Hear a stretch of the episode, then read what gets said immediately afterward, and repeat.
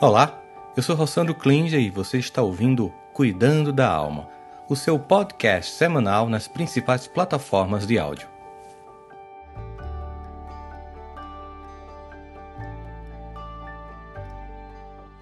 Bom dia a todos, sejam muito bem-vindos ao nosso quinto episódio do Cuidando da Alma. Nós estamos fazendo uma série sobre renascimento. Para quem está vindo a primeira vez, para quem já sabe, só para a gente pensar, retomar novamente, todo domingo de manhã às 10 da manhã, a gente vai estar aqui no Cuidando da Alma.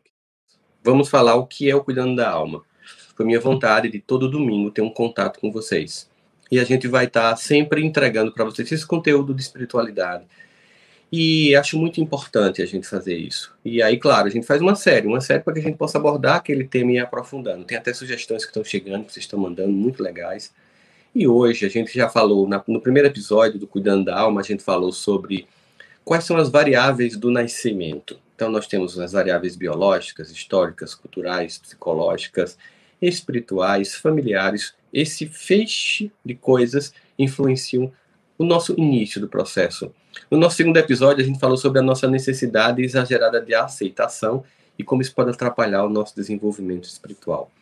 No terceiro episódio, a gente falou sobre as estratégias que o nosso ego usa para evitar a transformação espiritual. Todos esses episódios, gente, estão aqui embaixo no link desse vídeo aqui. Vocês depois podem clicar para ver a série toda, para vocês entenderem a ordem, a lógica e compartilhar, encaminhar para pessoas que vocês queiram que também podem e, e, podem ser ajudadas. E o quarto episódio, qual o poder dos nossos pensamentos, né?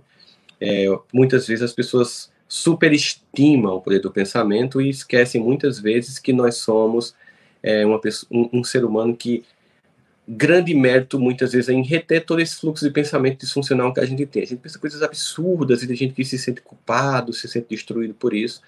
Eu abordei no episódio, no, no, quarto episódio, como não se sentir destruído pelos pensamentos, como tentar controlar os pensamentos, como eles não nos definem, não que eles não sejam importantes. E o nosso episódio de hoje é o falso despertar espiritual. Bypass espiritual. E aí vamos começar com algumas questões para vocês. Nós podemos nos equivocar na nossa jornada de desenvolvimento espiritual. É possível.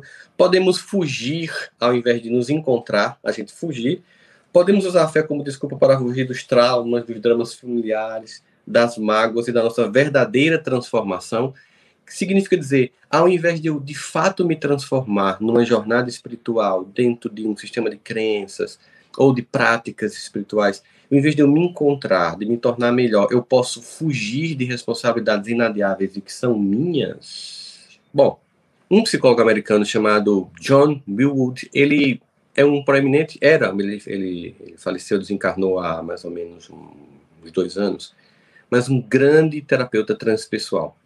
E ele fez várias jornadas espirituais e também se incomodou, só que ele não só se incomodou, ele resolveu estudar quais eram as origens do fato de que ele percebia, e vocês devem ter percebido, não só na nossa própria vida, a gente às vezes percebe isso, mas também na vida dos outros, que muitas vezes a gente tem uma pessoa que está em busca espiritual, que ela consegue chegar a estados de elevação espiritual, mas as transformações reais da vida dela não acontecem.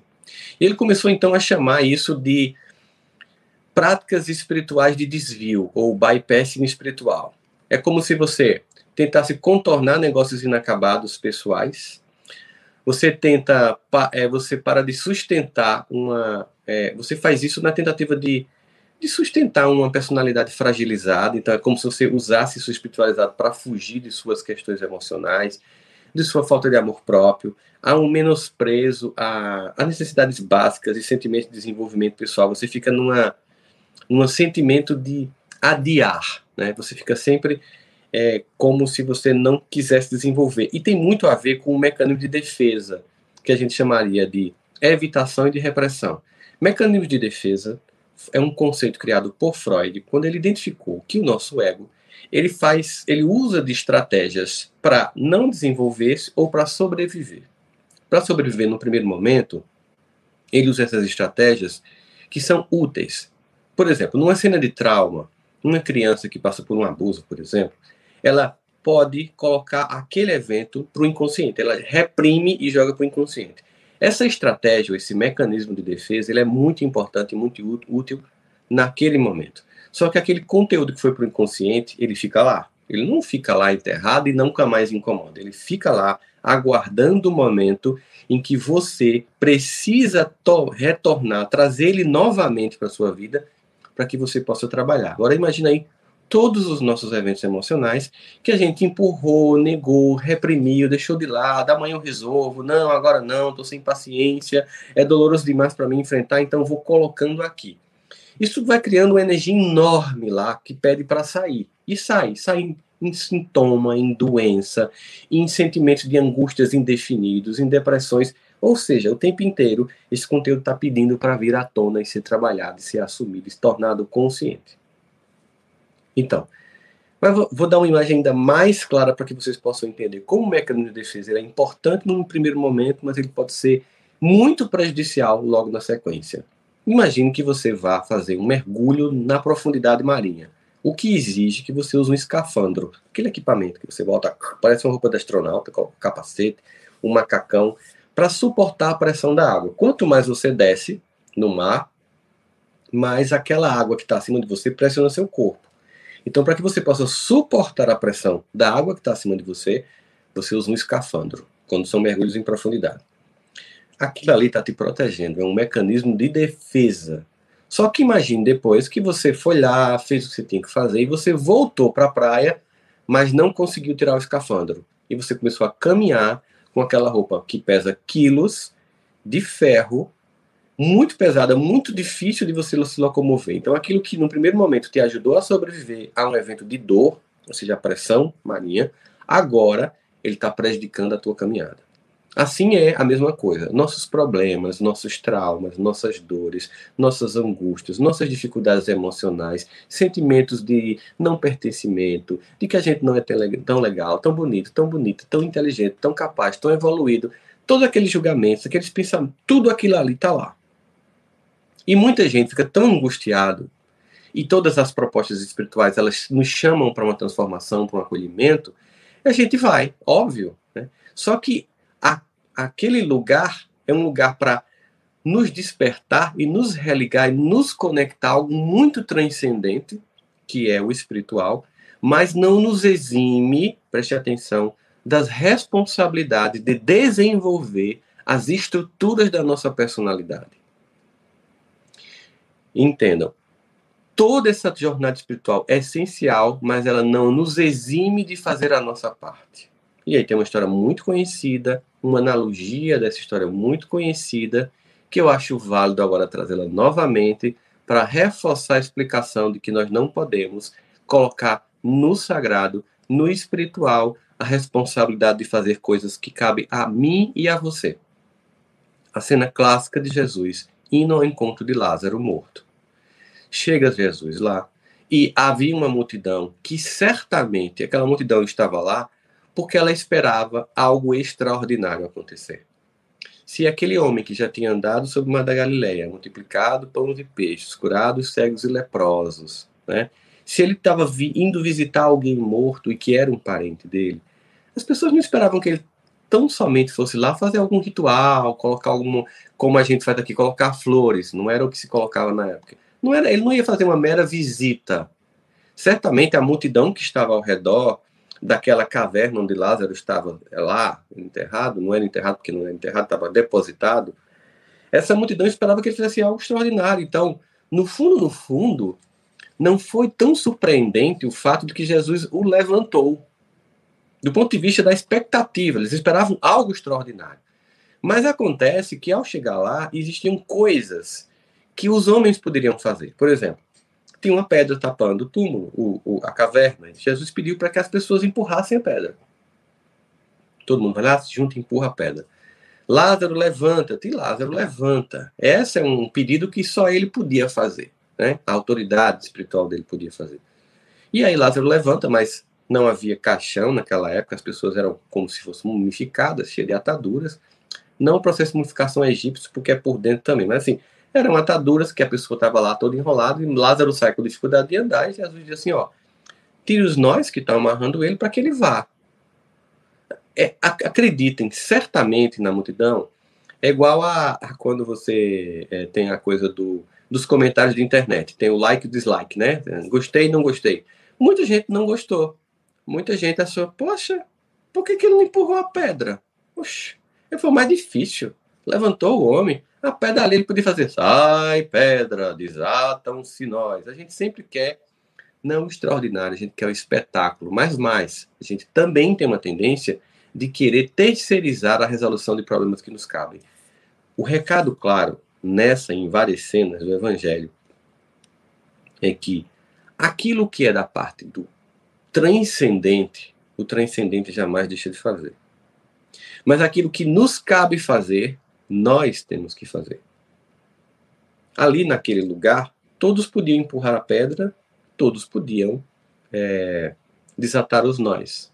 Mas naquele momento só um estava pronto para fazer Lázaro levantar-se. Deus, o sagrado, o transcendente, sempre faz o mais complexo.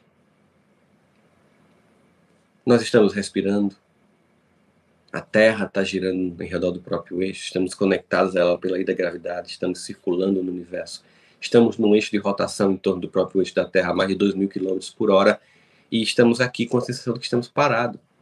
Toda essa magia do cosmos, ela continua acontecendo mas ela não nos exime de trabalhar nossos medos, nossos traumas, nossas angústias, nossas mágoas, as nossas dificuldades de se relacionar conosco mesmo, a nossa dificuldade de se relacionar com as outras pessoas. É uma tarefa nossa, inapelavelmente nossa, e nós que devemos desenvolvê-la. Então, essa evitação, essa, essa repressão, ela tenta compensar esses traços desafiadores, ao invés de trabalhar as questões de suas origens. Em vez de você ir lá, não, peraí, deixa eu encarar, tá? Beleza, eu posso, eu posso ir para o culto, eu posso ir para a missa, eu posso ir para a reunião espírita, eu posso ir para o ashram meditar, eu posso fazer é, um acampamento de voto de silêncio, eu posso fazer a caminhada de Santiago de Compostela, eu posso ir para o Himalaia, tudo. É, é, é maravilhoso, eu posso fazer mindfulness, meditar, atenção plena, mas isso não vai resolver as suas dores mais profundas que você precisa encarar. Então, o que Jean eh, descobriu é que as pessoas desviam, isso explica, gente, por que muita gente muda de religião, ou na mesma religião fica mudando de lugar. Porque ela cria a expectativa de que, ou ao mudar de religião, ou ao mudar de, de, de instituição dentro do próprio, da própria denominação religiosa, ela sempre faz isso porque ela, ah, aqui não funciona, aqui não é, aqui não tem aquela, ah, aqui não aconteceu nada. Ela vai mudar a vida toda, porque eu lembro muito do meu avô quando dizia cachorro onde vai leva as pulgas, porque o problema não é por onde ela está indo, é as pulgas que estão tá indo com a pessoa. Se nós continuamos com as nossas pulgas, não vai ser o nosso sistema de percepção espiritual que vai transformar e vai fazer por nós uma tarefa que é nossa. Vai nos apontar caminhos, mas precisamos seguir. Não adianta. Então, muitas vezes, pessoas vão para retiros espirituais, sentem paz, mas quando voltam, sabe, de um congresso religioso, de um evento maravilhoso, elas quando voltam para casa, os medos estão lá, sabe? As confusões estão lá, os dramas estão lá, porque eles foram deixados lá. É até, por exemplo, engraçado quando eu vou para algum canto assim, e a pessoa diz assim, qualquer religião, feche os olhos, vamos orar, ou vamos rezar, vamos fazer uma prece, esqueça seus problemas. Aí eu faço, opa, peraí. Mas as pessoas vieram aqui por causa dos problemas, elas não devem esquecer os problemas, elas devem aqui buscar é, condições emocionais para enfrentar. Claro, o enfrentamento é meu. O fato de eu ir para o ritual em si só não vai resolver minhas questões, eu preciso, né? Então, esse processo, assim, faz com que eu tenha que me desenvolver. Aí, qual é o problema? Que nessa tentativa de desenvolver-se espiritualmente, mas sem ser profundo, sem trabalhar nas origens das questões espirituais, nós criamos a falsa suavidade. Então, tem pessoas que criam, ah, mas é porque preciso ser assim nessa. Aí, cada, cada sistema de crenças tem certas características que identificam você. Existem palavras que você. Ah, essa pessoa é evangélica, essa pessoa é católica, essa pessoa é espírita, essa pessoa é budista, essa pessoa é hindu, sabe? Essa pessoa. As, as certas palavras, certos modos identificam. Aí tem gente que acha, não, deixa eu imitar, imitar esses modos, deixa eu fa falar dessa forma, se eu, se eu usar esse tom de voz, deixa eu usar essas expressões, deixa eu usar essas roupas, né? Deixa eu fazer esses rituais que eu estou na transformação. E não tá. Não tá. Você até termina fingindo características de evolução que não aconteceu. E isso é perigoso, porque você não passa por uma real conversão para um renascimento. Isso é fundamental, tá? Então, quando a gente pensa sobre isso, a gente pensa assim: a quantidade de pessoas que. Vamos, dar um exemplo de família. Não, assim, é porque na minha casa eu era o bom rapaz, eu era a boa menina. Então, meus pais sempre reforçaram: ele é tão bom, é um menino quieto, não, não, não reclama de nada, é um bebê que desde pequeno nunca chorava, nunca perturbou a gente. Bom, bebê, bebê não chora para perturbar pai e mãe, bebê chora porque bebê chora, porque bebê está querendo comer, mas imagine esse discurso, que não é feito por má intenção do pai e da mãe, mas ele nunca perturbou a gente. Ó só, vai ficando aí, ó. Ele nunca chorou, nunca reclamou de nada. Gente, que perigo. É uma adolescente que não reclama. Que perigo. É uma criança que não incomoda. Que perigo. Porque criança e adolescente tem que incomodar porque ele está querendo trazer o novo, ele está querendo aprender, está querendo questionar.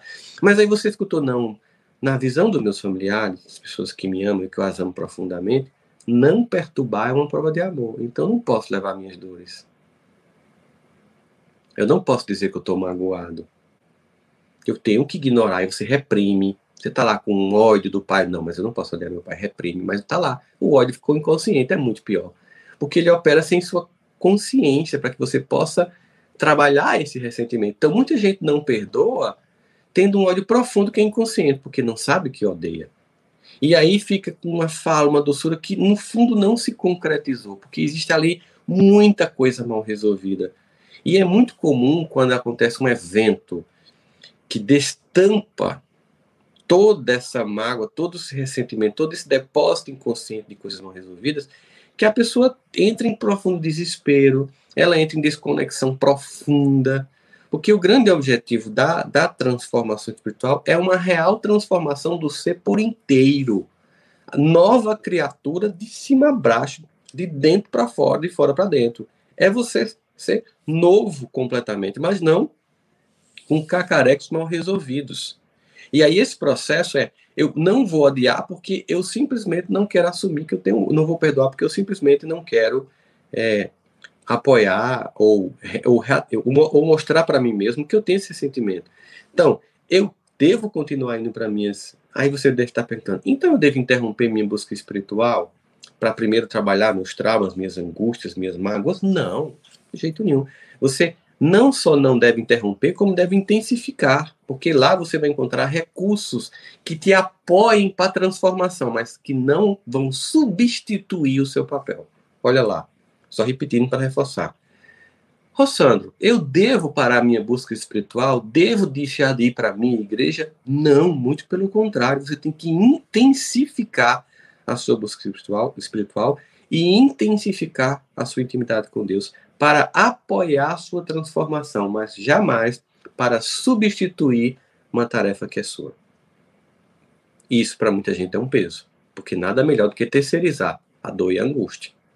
Então você precisa entender claramente que na sua vida você tem um papel que não é transferível para Deus. É seu papel. Você que tem que transformar. Quem tem que empurrar a pedra lá naquela condição de Lázaro eram as pessoas. Se você colocou pedras no seu caminho, cabe a você colocar. Eu lembro uma vez que um, um paciente chegou para mim, desses concurseiros, e disse assim: Rossandro, ó, eu vou passar nesse concurso. Esse é meu, eu tenho absoluta certeza. E eu não tenho uma convicção tão forte neles. Poxa, gostei, senti firmeza na sua convicção. Agora, qual é a origem dela? O que, que você fez diferente para que você agora está sentindo convicto que esse concurso é seu? Ah, eu tive uma conversa muito séria com Deus e disse: Olha, você tem que garantir que esse concurso seja meu. Eu tenho absoluta convicção de que ele vai me ajudar. Aí eu escutei aquilo. Eu parei e disse: Ó, eu acredito que Deus escutou, sem sombra de dúvidas. Como diz Davi, até quando falta palavras, ele escuta, ele nos entende, ele escuta, ele interpreta. nossos pensamentos, porque ele nos sonda, então certamente ele te escutou. Agora, tem uma questão. Qual? É que ele escutou você e todos os outros que também do concurso estão pedindo que ele ajude. Porque ele não é um Deus exclusivista que vai escutar só você. Todo filho, toda filha que pedir, ele vai escutar. Então imagina aí, tem, pelo que você me falou, 35 mil pessoas escutando concurso para sete vagas. Então, vamos imaginar que só 5 mil pediu. As outras 30 mil nem falaram com Deus. Que eu nem acho que seja esse número. Mas vamos imaginar que só 5 mil pediu. Então, 5 mil pessoas pediram essas sete vagas. E aí, Deus, ele vai fazer um. Claro, ele vai se colocar à disposição desses filhos e filhas para ajudá-los. Agora, você acha que vai passar quem? Aí ele olhou para mim, quem estudar mais? Disse, Exatamente. Porque essa é uma tarefa sua, não é de Deus. Deus não dá cola na prova, gente. Não dá cola na prova da vida. Isso é uma tarefa nossa. É, eu tenho um ressentimento para trabalhar, posso pedir ajuda a Deus? Posso para trabalhar mágoa? Com certeza posso e devo. No entanto, eu não posso esperar que essa tarefa que é tão somente minha, ele faça. Essa terceirização da responsabilidade espiritual denota um grande infantilismo da alma. E eu estou falando isso aqui como alguém que já fez isso. Então, não é para julgar ninguém, é só para a gente despertar. Se você faz isso, não se culpa, não se julga, não se maltrata. Seja, tenha compaixão de você. Olhe para você com muito carinho, diga: Poxa, pô, eu estava fazendo isso, olha, e eu estava perdendo a fé em Deus, e eu estava me revoltando, porque eu pedia, porque eu clamava, porque eu orava, porque eu fazia todos os rituais e nada mudava, porque isso é uma coisa que eu tenho que fazer. É uma tarefa minha. Não adianta, eu não posso ficar usando essas práticas para que eu não cresça. Então, no momento em que eu acredito que o meu contato com o sagrado me dá direitos acima dos outros. Eu não entendi absolutamente nada. No momento em que eu acho que a execução de alguns rituais me garantem certas coisas, eu não entendi nada. No momento em que falar certas palavras ou orar de certas formas me dão a impressão de que eu assim estou uma sintonia maior, eu não entendi nada nunca se tratou de uma transformação exterior. Nós vivemos um tempo em que é cada vez mais fácil fingir lá fora, criar personagens. Nós podemos usar filtros para ficar mais legais na internet, nós podemos aprimorar nossas fotos, nós podemos mudar o nosso tom de voz, nós podemos fingir personagens. Embora um dia a máscara caia, as pessoas percebem quem você é de fato. Mas nós podemos fingir uma doçura que a gente não tem. A gente pode fingir uma evolução espiritual que a gente não tem. A gente pode fingir várias coisas.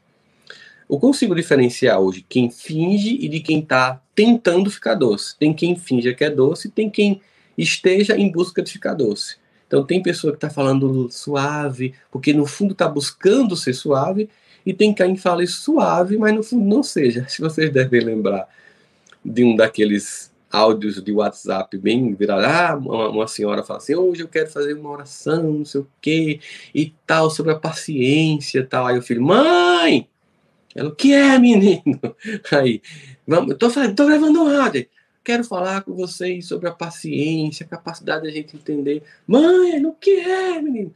Aí no final ela não aguenta que ele chega. O que é, peste? Desgraça, miséria, gravando um áudio sobre paciência. Ou seja, Cadê a paciência? Não tinha. Né? Porque se de fato a paciente existisse, ela fazia, pô, isso é uma gravação. Deixa eu dar um pause aqui. Meu filho, o que é? O que você quer? Aí se, se resolveu, volta e grava o áudio da paciência, porque é um áudio sobre a realidade. Olha só esse exemplo. Se eu interrompo essa gravação para atender a família, eu estou mostrando que de fato eu tenho uma vida harmoniosa.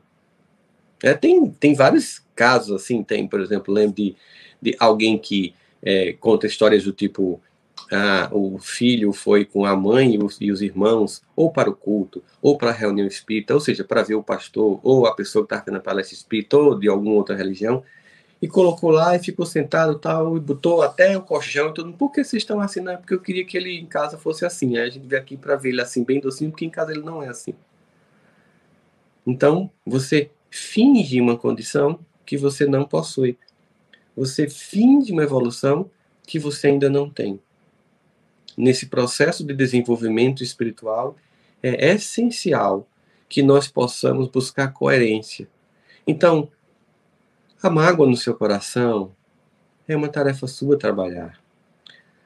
A sua busca espiritual, ela apoia a sua transformação, mas não faz por você uma tarefa que é sua. A sua autoestima é um trabalho seu. É claro, eu posso escutar aquela música. O mundo pode até fazer você chorar, mas Deus te quer sorrindo. Isso é balsâmico, é lindo. Padre Marcelo Rossi cantando. É muito linda essa música. Mas entenda, se eu achar que eu não mereço sorrir, porque eu sou menor, porque eu sou inferior, porque eu sou infeliz, porque eu sou feio, porque eu sou burro. Ah, Deus vai me amar sempre, desde o momento que me concedeu, mas eu não resisto esse amor em mim, porque eu não me amo. Então, todo esse, esse poder, esse potencial divino enorme de Deus em direção à minha alma, não é registrada, porque eu não valido se eu não, tipo assim, é, é como se fosse uma grande síndrome do impostor espiritual. É uma, você tem todos os rituais, tem todas as falas, usa as roupas, mas no fundo não valida isso. Você diz que Deus te ama, mas você não se ama. Então, esse amor de Deus não vai ser sentido porque você não vai validar, porque você não sente merecimento. Então, o mundo vai continuar fazendo você chorar, porque você ainda dá muita importância ao mundo, porque você não resolveu suas questões com o mundo. Igual, sabe aquelas pessoas, aquelas celebridades que vencem na vida e quando voltam na cidadezinha do interior, tal, tal, que encontram o pai e a mãe com todos aqueles traumas, tudo volta a estaca zero? Tem filme sobre isso. A pessoa tem que voltar para a cidadezinha do interior, várias sessões da tarde sobre isso. Ela vai lá, e lá ela, ela em Nova York é super famosa, em São Paulo é super famosa, mas lá na sua cidadezinha do interior, onde teve os traumas, onde sofreu bullying, aí vem tudo mal resolvido, tá tudo lá. Ah, e a pessoa não sabe as muitas formas que ela faz para fugir e não se encarar. Eu vou agora fazer um. Vou aqui ler uma frase fantástica de John Wood sobre isso. Ele diz assim: quando estamos passando por um espiritual bypass, por um indivíduo espiritual, muitas vezes usamos o objetivo de despertar ou de liberação para racionalizar o que eu chamo de transcendência prematura tentando nos elevar acima do lado cru de nossa humanidade antes de termos enfrentado por completo e estarmos em paz com ela. Uma tradução livre, tá? Esse livro não tem ainda em português. Então, o que, que acontece? Ele está dizendo assim: uma transcendência prematura, ou seja, não aconteceu de fato, eu estou ainda não enfrentei minhas questões completas, portanto a paz não foi sentida. Aí o que é que eu faço? Eu, e aí eu me vicio em ritos espirituais. Por que eu me vicio? Porque eu, durante aquele rito eu sinto uma paz, mas como ela não é uma paz essencial, vinda de um trabalho profundo de transformação pessoal, quando eu volto para a minha realidade, a dor volta com tudo, o meio da angústia, a autoestima baixa, volta do mesmo jeito. Aí eu tenho que ir de novo, eu tenho que ir de novo, eu tenho que ir de novo. E aí eu, a, a, a fé vira um negócio. Um negócio da busca de paz. Como se eu fosse buscar rituais de apaziguamento porque não resolvi questões essenciais.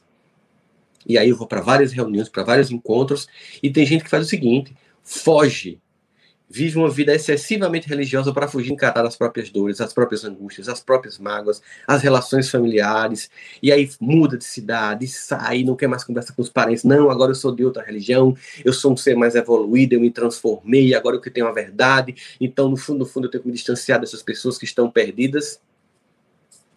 Não. É fuga. Porque o convite de convite à transformação, convite de amor, de compaixão, de trazer para perto, de compreensão dos outros, de acolhimento dos outros.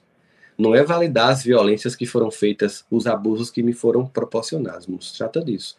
Não é de concordar com os abusos que a família tem, famílias que abusam das pessoas. Não se trata disso. Mas mesmo que seja esse fato, se eu não perdoar, eu vou estar travado. Lembra lá, quando for orar, se um irmão teu tiver contenda contigo, interrompe tua oração, vai lá e resolve. Não adianta você vir aqui para um contato transcendente com coisas mal resolvidas. Olha só, quando fores orar, Se um irmão teu tiver contenda contigo, não é nem você com ele, é ele com você. Deixa teu sacrifício aqui. Jesus falava isso claramente. Vai lá e resolve. Então não vem falar com alto se você não resolveu as coisas de baixo. Entende? É exatamente isso.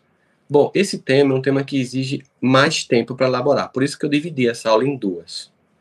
Eu fiz essa introdução aqui. E na próxima aula, domingo que vem, eu quero falar sobre os sinais de desvio espirituais. Vários sinais de desvio espirituais. Para que a gente possa olhar para isso, sempre dizendo, gente, sem culpa, sem raiva de si mesmo, sem dizer, ai meu Deus, eu penso. Não, é só. É porque nós queremos o mais e o melhor e nós queremos uma transformação real, completamente interna e externa, que atinja todo, todo o nosso ser. Não deixe as suas coisas inacabadas como sendo uma tarefa de Deus. Essa é uma tarefa sua. Ele nos reforça, ele nos ajuda, ele nos dá todas as condições para que nós façamos aquilo que nos cabe fazer, tá? Um beijo no coração de todas e de todos, um bom domingo e a gente se vê domingo que vem sobre os sinais de desvios espirituais, os sinais dos do bypassing espiritual. Beijo, até mais. Espero que você tenha gostado do nosso podcast de hoje. Este conteúdo é transmitido ao vivo todos os domingos às 10 da manhã pelo meu canal do YouTube. Trouxemos este conteúdo para as plataformas de áudio para que você possa continuar cuidando da alma durante a semana.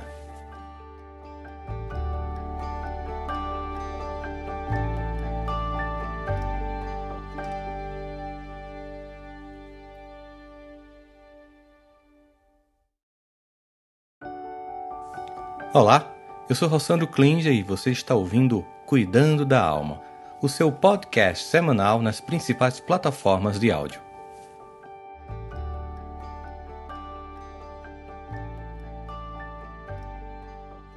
Bom dia a todos, sejam muito bem-vindos ao nosso quinto episódio do Cuidando da Alma. Nós estamos fazendo uma série sobre renascimento. Para quem está vindo a primeira vez, para quem já sabe, só para a gente pensar, retomar novamente, todo domingo de manhã, às 10 da manhã, a gente vai estar aqui no Cuidando da Alma, vamos falar o que é o Cuidando da Alma. Foi minha vontade de todo domingo ter um contato com vocês. E a gente vai estar sempre entregando para vocês esse conteúdo de espiritualidade. E acho muito importante a gente fazer isso. E aí, claro, a gente faz uma série, uma série para que a gente possa abordar aquele tema e ir aprofundando. Tem até sugestões que estão chegando, que vocês estão mandando, muito legais. E hoje a gente já falou, na, no primeiro episódio do Cuidando da Alma, a gente falou sobre quais são as variáveis do nascimento. Então, nós temos as variáveis biológicas, históricas, culturais, psicológicas, espirituais, familiares. Esse feixe de coisas influenciam o nosso início do processo. No nosso segundo episódio, a gente falou sobre a nossa necessidade exagerada de aceitação e como isso pode atrapalhar o nosso desenvolvimento espiritual.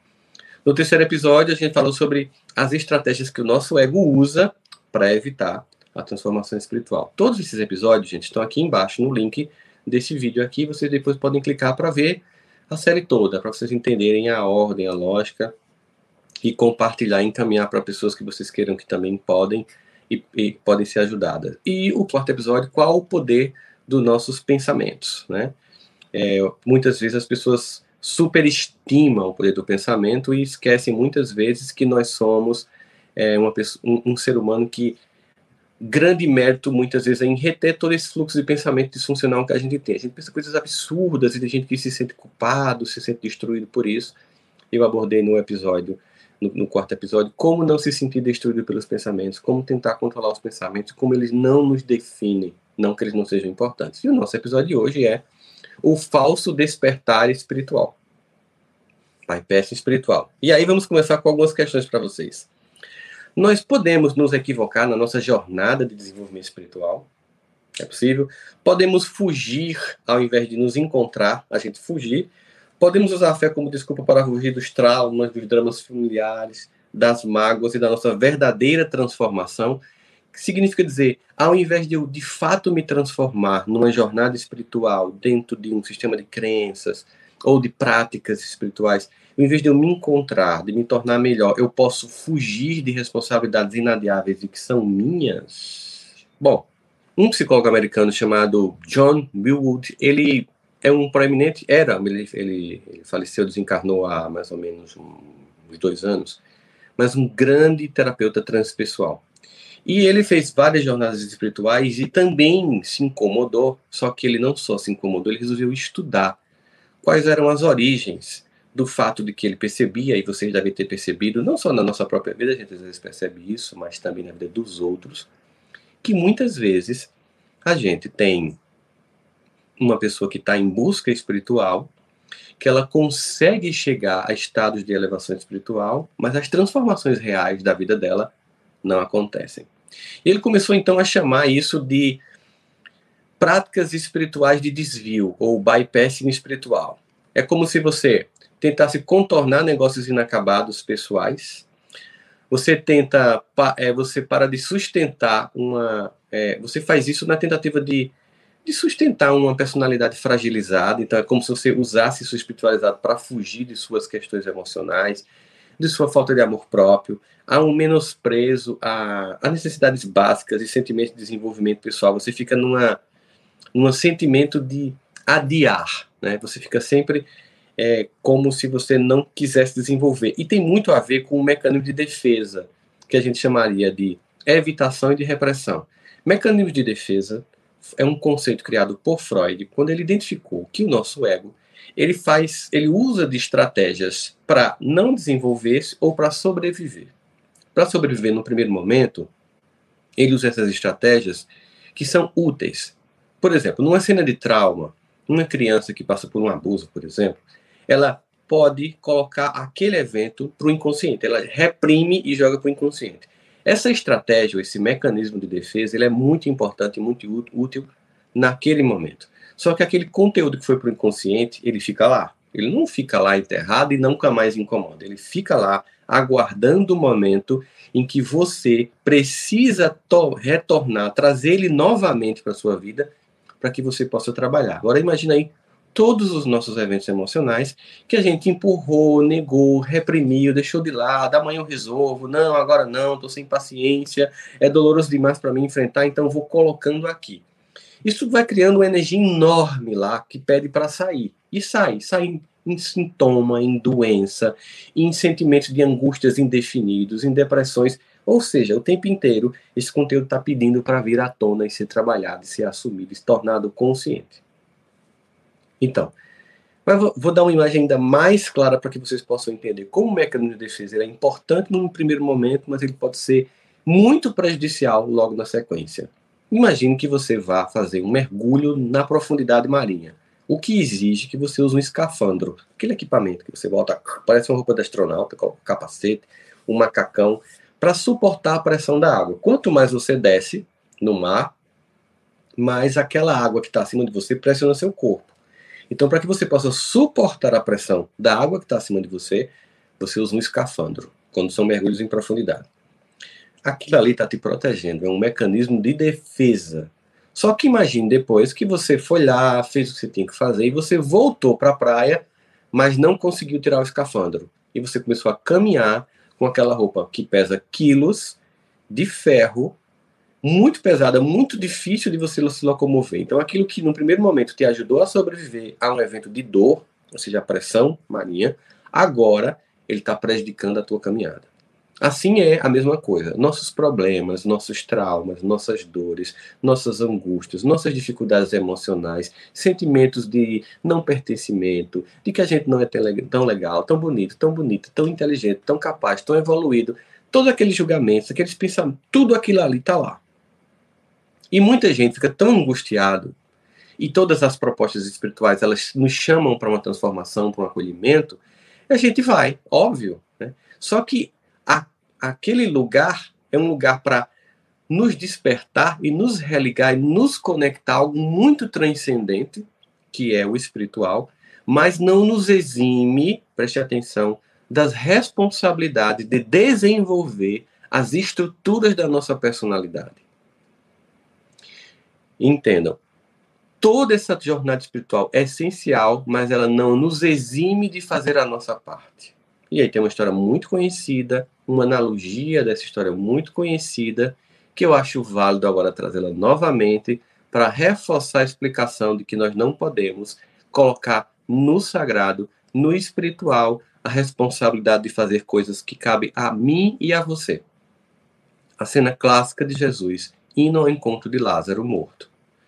Chega Jesus lá e havia uma multidão que certamente aquela multidão estava lá porque ela esperava algo extraordinário acontecer. Se aquele homem que já tinha andado sobre o mar da Galileia, multiplicado pães e peixes, curado cegos e leprosos, né? se ele estava indo visitar alguém morto e que era um parente dele, as pessoas não esperavam que ele tão somente fosse lá fazer algum ritual, colocar algum, como a gente faz aqui, colocar flores, não era o que se colocava na época. Não era, ele não ia fazer uma mera visita. Certamente a multidão que estava ao redor daquela caverna onde Lázaro estava lá enterrado, não era enterrado porque não era enterrado, estava depositado. Essa multidão esperava que ele fizesse algo extraordinário. Então, no fundo, no fundo, não foi tão surpreendente o fato de que Jesus o levantou.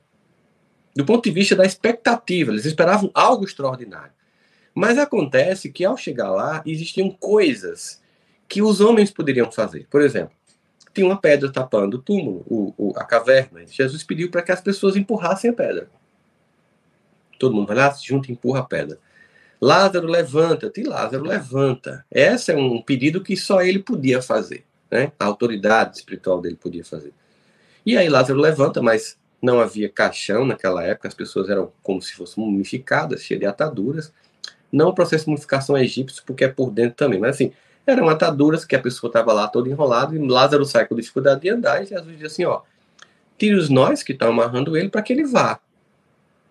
É, acreditem, certamente na multidão, é igual a, a quando você é, tem a coisa do dos comentários de internet. Tem o like e o dislike, né? Gostei, não gostei. Muita gente não gostou. Muita gente achou, poxa, por que, que ele não empurrou a pedra? Oxe, foi mais difícil. Levantou o homem. A pedra ali ele podia fazer, sai pedra, desatam-se nós. A gente sempre quer, não o extraordinário, a gente quer o espetáculo. Mas mais, a gente também tem uma tendência de querer terceirizar a resolução de problemas que nos cabem. O recado claro nessa, em várias cenas do Evangelho, é que aquilo que é da parte do transcendente, o transcendente jamais deixa de fazer. Mas aquilo que nos cabe fazer, nós temos que fazer. Ali naquele lugar, todos podiam empurrar a pedra, todos podiam é, desatar os nós. Mas naquele momento só um estava pronto para fazer Lázaro levantar-se. Deus, o sagrado, o transcendente, sempre faz o mais complexo. Nós estamos respirando, a Terra está girando em redor do próprio eixo, estamos conectados a ela pela lei da gravidade, estamos circulando no universo, estamos num eixo de rotação em torno do próprio eixo da Terra a mais de 2 mil quilômetros por hora e estamos aqui com a sensação de que estamos parados. Toda essa magia do cosmos, ela continua acontecendo mas ela não nos exime de trabalhar nossos medos, nossos traumas, nossas angústias, nossas mágoas, as nossas dificuldades de se relacionar conosco mesmo, a nossa dificuldade de se relacionar com as outras pessoas. É uma tarefa nossa, inapelavelmente nossa, e nós que devemos desenvolvê-la. Então, essa evitação, essa, essa repressão, ela tenta compensar esses traços desafiadores, ao invés de trabalhar as questões de suas origens. Em vez de você ir lá, não, peraí, deixa eu encarar. Tá, beleza, eu posso, eu posso ir para o culto, eu posso ir para a missa, eu posso ir para reunião espírita, eu posso ir para o ashram meditar, eu posso fazer é, um acampamento de voto de silêncio, eu posso fazer a caminhada de Santiago de Compostela, eu posso ir para o Himalaia, tudo. É, é, é maravilhoso, eu posso fazer mindfulness, meditar, atenção plena, mas isso não vai resolver as suas dores mais profundas que você precisa encarar. Então, o que Jean eh, descobriu é que as pessoas desviam, isso explica, gente, por que muita gente muda de religião, ou na mesma religião fica mudando de lugar. Porque ela cria a expectativa de que, ou ao mudar de religião, ou ao mudar de, de, de instituição dentro do próprio, da própria denominação religiosa, ela sempre faz isso porque ela, ah, aqui não funciona, aqui não é, aqui não tem aquela, ah, aqui não aconteceu nada. Ela vai mudar a vida toda, porque eu lembro muito do meu avô quando dizia cachorro onde vai leva as pulgas, porque o problema não é para onde ela está indo, é as pulgas que estão tá indo com a pessoa. Se nós continuamos com as nossas pulgas, não vai ser o nosso sistema de percepção espiritual que vai transformar e vai fazer por nós uma tarefa que é nossa. Vai nos apontar caminhos, mas precisamos seguir. Não adianta. Então, muitas vezes, as pessoas vão para retiros espirituais, sentem paz, mas quando voltam sabe, de um congresso religioso, de um evento maravilhoso. Elas, quando voltam para casa, os medos estão lá, sabe? As confusões estão lá, os dramas estão lá, porque eles foram deixados lá. É até, por exemplo, engraçado quando eu vou para algum canto assim, e a pessoa diz assim, qualquer religião, feche os olhos, vamos orar, vamos rezar, fazer uma prece, esqueça seus problemas. Aí eu faço, opa, peraí, mas as pessoas vieram aqui por causa dos problemas, elas não devem esquecer os problemas, elas devem aqui buscar é, condições emocionais para enfrentar. Claro, o enfrentamento é meu. O fato de eu ir para o ritual em si só não vai resolver minhas questões, eu preciso, né? Então, esse processo, assim, faz com que eu tenha que me desenvolver. Aí, qual é o problema? Que nessa tentativa de desenvolver-se espiritualmente, mas sem ser profundo, sem trabalhar nas origens das questões espirituais, nós criamos a falsa suavidade. Então tem pessoas que criam, ah, mas é porque preciso ser assim nessa. Aí cada cada sistema de crenças tem certas características que identificam você. Existem palavras que você. Ah, essa pessoa é evangélica, essa pessoa é católica, essa pessoa é espírita, essa pessoa é budista, essa pessoa é hindu, sabe? Essa pessoa. As, as certas palavras, certos modos identificam. Aí tem gente que acha, não, deixa eu imitar, imitar esses modos, deixa eu fa falar dessa forma, se eu, se eu usar esse tom de voz, deixa eu usar essas expressões, deixa eu usar essas roupas, né? Deixa eu fazer esses rituais que eu estou na transformação. E não tá. Não tá você até termina fingindo características de evolução que não aconteceu. E isso é perigoso, porque você não passa por uma real conversão para um renascimento. Isso é fundamental, tá? Então, quando a gente pensa sobre isso, a gente pensa assim: a quantidade de pessoas que. Vamos, vamos, dar um exemplo de família. Não, assim, é porque na minha casa eu era o bom rapaz, eu era a boa menina. Então, meus pais sempre reforçaram: ele é tão bom, é um menino quieto, não, não, não reclama de nada, é um bebê que desde pequeno nunca chorava, nunca perturbou a gente. Bom, bebê, bebê não chora para perturbar pai, mãe, bebê chora porque bebê chora, porque bebê está querendo comer. Mas imagine esse discurso, que não é feito por má intenção do pai e da mãe, mas ele nunca perturbou a gente, ó só, vai ficando aí, ó. Ele nunca chorou, nunca reclamou de nada.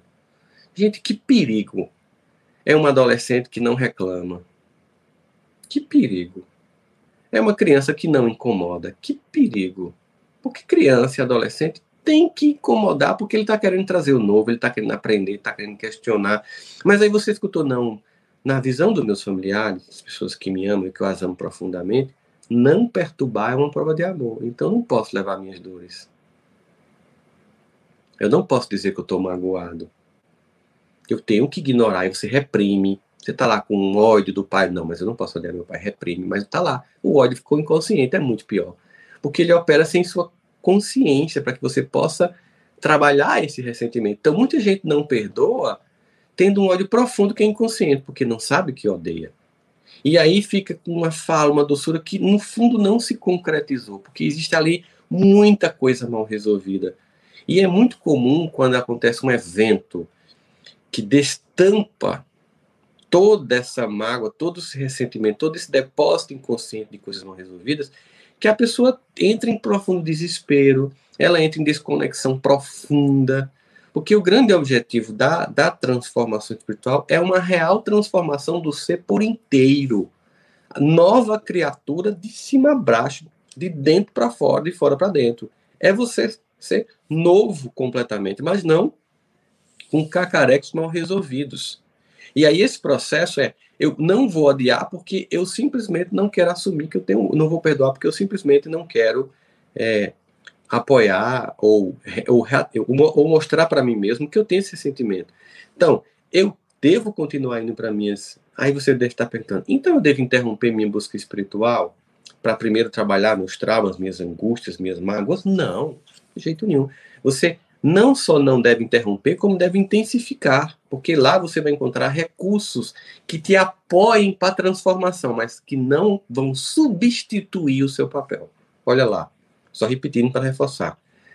Rossandro, eu devo parar minha busca espiritual? Devo deixar de ir para a minha igreja? Não, muito pelo contrário, você tem que intensificar a sua busca espiritual, espiritual e intensificar a sua intimidade com Deus para apoiar a sua transformação, mas jamais para substituir uma tarefa que é sua. Isso para muita gente é um peso, porque nada melhor do que terceirizar a dor e a angústia. Então você precisa entender claramente que na sua vida você tem um papel que não é transferível para Deus. É seu papel. Você que tem que transformar. Quem tem que empurrar a pedra lá naquela condição de Lázaro eram as pessoas. Se você colocou pedras no seu caminho, cabe a você colocar. Eu lembro uma vez que um, um paciente chegou para mim, desses concurseiros, e disse assim: Rossandro, ó, eu vou passar nesse concurso. Esse é meu, eu tenho absoluta certeza. E eu não tenho uma convicção tão forte neles. Poxa, gostei, senti firmeza na sua convicção. Agora, qual é a origem dela? O que, que você fez diferente para que você agora está sentindo convicto que esse concurso é seu? Ah, eu tive uma conversa muito séria com Deus e disse: Olha, você tem que garantir que esse concurso seja meu. Eu tenho absoluta convicção de que ele vai me ajudar. Aí eu escutei aquilo. Eu parei e disse: Ó, eu acredito que Deus escutou, sem sombra de dúvidas. Como diz Davi, até quando falta palavras, ele escuta, ele nos entende, ele escuta, ele interpreta nossos pensamentos, porque ele nos sonda, então certamente ele te escutou. Agora, tem uma questão. Qual? É que ele escutou você e todos os outros que também do concurso estão pedindo que ele ajude. Porque ele não é um Deus exclusivista que vai escutar só você. Todo filho, toda filha que pedir, ele vai escutar. Então imagina aí, tem, pelo que você me falou, 35 mil pessoas escutando o concurso para sete vagas. Então, vamos imaginar que só 5 mil pediu. As outras 30 mil nem falaram com Deus que eu nem acho que seja esse número, mas vamos imaginar que só 5 mil pediu. Então, 5 mil pessoas pediram essas sete vagas. E aí, Deus, ele vai fazer um. Claro, ele vai se colocar à disposição desses filhos e filhas para ajudá-los. Agora, você acha que vai passar quem? Aí ele olhou para mim, quem estudar mais? Disse, Exatamente. Porque essa é uma tarefa sua, não é de Deus. Deus não dá cola na prova, gente. Não dá cola na prova da vida. Isso é uma tarefa nossa. É, eu tenho um ressentimento para trabalhar? Posso pedir ajuda a Deus? Posso para trabalhar mágoa? Com certeza posso e devo. No entanto, eu não posso esperar que essa tarefa que é tão somente minha, ele faça. Essa terceirização da responsabilidade espiritual denota um grande infantilismo da alma. E eu estou falando isso aqui como alguém que já fez isso. Então, não é para julgar ninguém, é só para a gente despertar. Se você faz isso, não se culpa, não se julga, não se maltrata. Seja, tenha compaixão de você. Olhe para você com muito carinho, diga: Poxa, pô, eu estava fazendo isso, olha, e eu estava perdendo a fé em Deus, e eu estava me revoltando, porque eu pedia, porque eu clamava, porque eu orava, porque eu fazia todos os rituais e nada mudava, porque isso é uma coisa que eu tenho que fazer. É uma tarefa minha. Não adianta, eu não posso ficar usando essas práticas para que eu não cresça. Então, no momento em que eu acredito que o meu contato com o sagrado me dá direitos acima dos outros. Eu não entendi absolutamente nada. No momento em que eu acho que a execução de alguns rituais me garantem certas coisas, eu não entendi nada. No momento em que falar certas palavras ou orar de certas formas me dão a impressão de que eu assim estou uma sintonia maior, eu não entendi nada nunca se tratou de uma transformação exterior. Nós vivemos um tempo em que é cada vez mais fácil fingir lá fora criar personagens. Nós podemos usar filtros para ficar mais legais na internet. Nós podemos aprimorar nossas fotos. Nós podemos mudar o nosso tom de voz. Nós podemos fingir personagens. Embora um dia a máscara caia, as pessoas percebem quem você é de fato. Mas nós podemos fingir uma doçura que a gente não tem. A gente pode fingir uma evolução espiritual que a gente não tem. A gente pode fingir várias coisas. Eu consigo diferenciar hoje quem finge e de quem está tentando ficar doce. Tem quem finge que é doce, tem quem esteja em busca de ficar doce. Então tem pessoa que está falando suave, porque no fundo está buscando ser suave, e tem quem fale suave, mas no fundo não seja. Se vocês devem lembrar de um daqueles áudios de WhatsApp bem virados. Ah, uma, uma, senhora fala assim: hoje eu quero fazer uma oração, não sei o quê, e tal, sobre a paciência e tal. Aí o filho, mãe! Ela, o que é, menino? Aí, vamos, tô, tô gravando um áudio. Quero falar com vocês sobre a paciência, a capacidade da gente entender. Mãe, o que é, menino? Aí no final ela não aguenta que ele chega. O que é, peste? Desgraça, miséria, gravando um áudio sobre paciência. Ou seja, Cadê a paciência? Não tinha. Né? Porque se de fato a paciente existisse, ela fazia, pô, isso é uma gravação. Deixa eu dar um pause aqui. Meu filho, o que é? O que você quer? Aí se, se resolveu, volta e grava o áudio da paciência, porque é um áudio sobre a realidade. Olha só esse exemplo. Se eu interrompo essa gravação para atender a família, eu estou mostrando que de fato eu tenho uma vida harmoniosa. É, tem, tem vários casos assim, tem, por exemplo, lembro de, de alguém que é, conta histórias do tipo ah, o filho foi com a mãe e os, e os, irmãos ou para o culto, ou para a reunião espírita, ou seja, para ver o pastor, ou a pessoa que está na palestra espírita, ou de alguma outra religião, e colocou lá e ficou sentado tal, e botou até o colchão e tudo. Por que vocês estão assim? Não, é porque eu queria que ele em casa fosse assim. Aí a gente veio aqui para ver ele assim, bem docinho, porque em casa ele não é assim. Então, você finge uma condição que você não possui. Você finge uma evolução que você ainda não tem. Nesse processo de desenvolvimento espiritual, é essencial que nós possamos buscar coerência. Então, a mágoa no seu coração é uma tarefa sua trabalhar. A sua busca espiritual, ela apoia a sua transformação, mas não faz por você uma tarefa que é sua. A sua autoestima, é um trabalho seu. É claro, eu posso escutar aquela música. O mundo pode até fazer você chorar, mas Deus te quer sorrindo. Isso é balsâmico, é lindo. Padre Marcelo Rossi cantando. É muito linda essa música. Mas entenda, se eu achar que eu não mereço sorrir, porque eu sou menor, porque eu sou inferior, porque eu sou infeliz, porque eu sou feio, porque eu sou burro, Deus vai me amar sempre desde o momento que me concedeu, mas eu não resisto esse amor em mim porque eu não me amo. Então todo esse, esse poder, esse potencial divino enorme de Deus em direção à minha alma não é registrada porque eu não valido. Se eu não, tipo assim, é, é como se fosse uma grande síndrome do impostor espiritual. É uma, você tem todos os rituais, tem todas as falas, usa as roupas, mas no fundo não valida isso. Você diz que Deus te ama, mas você não se ama.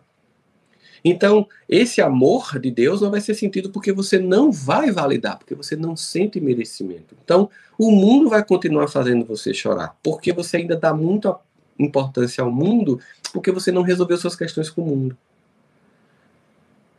Igual, sabe aquelas pessoas, aquelas celebridades que vencem na vida e quando voltam na cidadezinha do interior, tal, tal, que encontram o pai e a mãe com todos aqueles traumas, tudo volta a estaca zero? Tem filme sobre isso. A pessoa tem que voltar para a cidadezinha do interior, várias sessões da tarde sobre isso. Ela vai lá, e lá, ela, ela em Nova York é super famosa, em São Paulo é super famosa, mas lá na sua cidadezinha do interior, onde teve os traumas, onde sofreu bullying, aí vem tudo mal resolvido, tá tudo lá. E a pessoa não sabe as muitas formas que ela faz para fugir e não se encarar.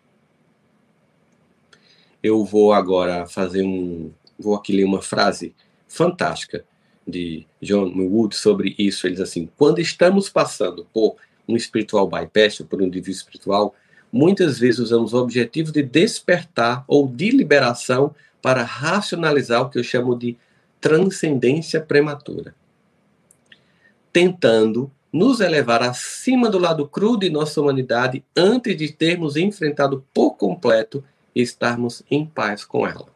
Uma tradução livre, tá? Esse livro não tem ainda em português. Então, o que, que acontece? Ele está dizendo assim: uma transcendência prematura, ou seja, não aconteceu de fato, eu estou ainda não enfrentei minhas questões completas, portanto a paz não foi sentida. Aí o que é que eu faço? Eu, e aí eu me vicio em ritos espirituais. Por que eu me vicio? Porque eu, durante aquele rito eu sinto uma paz, mas como ela não é uma paz essencial, vinda de um trabalho profundo de transformação pessoal, quando eu volto para a minha realidade, a dor volta com tudo, o meio da angústia, a autoestima baixa, volta do mesmo jeito. Aí eu tenho que ir de novo, eu tenho que ir de novo, eu tenho que ir de novo. E aí eu, a, a, a fé vira um negócio.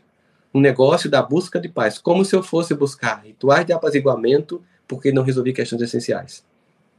E aí eu vou para várias reuniões, para vários encontros, e tem gente que faz o seguinte: foge vive uma vida excessivamente religiosa para fugir encarar as próprias dores, as próprias angústias, as próprias mágoas, as relações familiares, e aí muda de cidade, sai, não quer mais conversar com os parentes, não, agora eu sou de outra religião, eu sou um ser mais evoluído, eu me transformei, agora eu que tenho a verdade, então no fundo, no fundo eu tenho que me distanciar dessas pessoas que estão perdidas.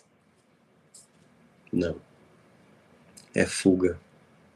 Porque o convite de convite à transformação, convite de amor, de compaixão, de trazer para perto, de compreensão dos outros, de acolhimento dos outros.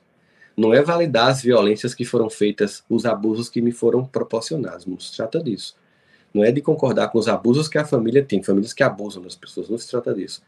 Mas mesmo que seja esse fato, se eu não perdoar, eu vou estar travado. Lembra lá, quando for desorar, se um irmão teu tiver contenda contigo, interrompe tua oração, vai lá e resolve. Não adianta você vir aqui para um contato transcendente com coisas mal resolvidas. Olha só, quando fores orar, se um irmão teu tiver contenda contigo, não é nem você com ele, é ele com você. Deixa teu sacrifício aqui. Jesus falava isso claramente. Vai lá e resolve. Então não vem falar com alto se você não resolveu as coisas de baixo. Entende? É exatamente isso. Bom, esse tema é um tema que exige mais tempo para elaborar. Por isso que eu dividi essa aula em duas. Eu fiz essa introdução aqui. E na próxima aula domingo que vem eu quero falar sobre os sinais de desvio espirituais, vários sinais de desvio espirituais, para que a gente possa olhar para isso, sempre dizendo, gente, sem culpa, sem raiva de si mesmo, sem dizer, ai meu Deus, eu penso. Não, é só. É porque nós queremos o mais e o melhor e nós queremos uma transformação real, completamente interna e externa, que atinja todo, todo o nosso ser. Não deixe as suas coisas inacabadas como sendo uma tarefa de Deus. Essa é uma tarefa sua. Ele nos reforça, ele nos ajuda, ele nos dá todas as condições para que nós façamos aquilo que nos cabe fazer, tá?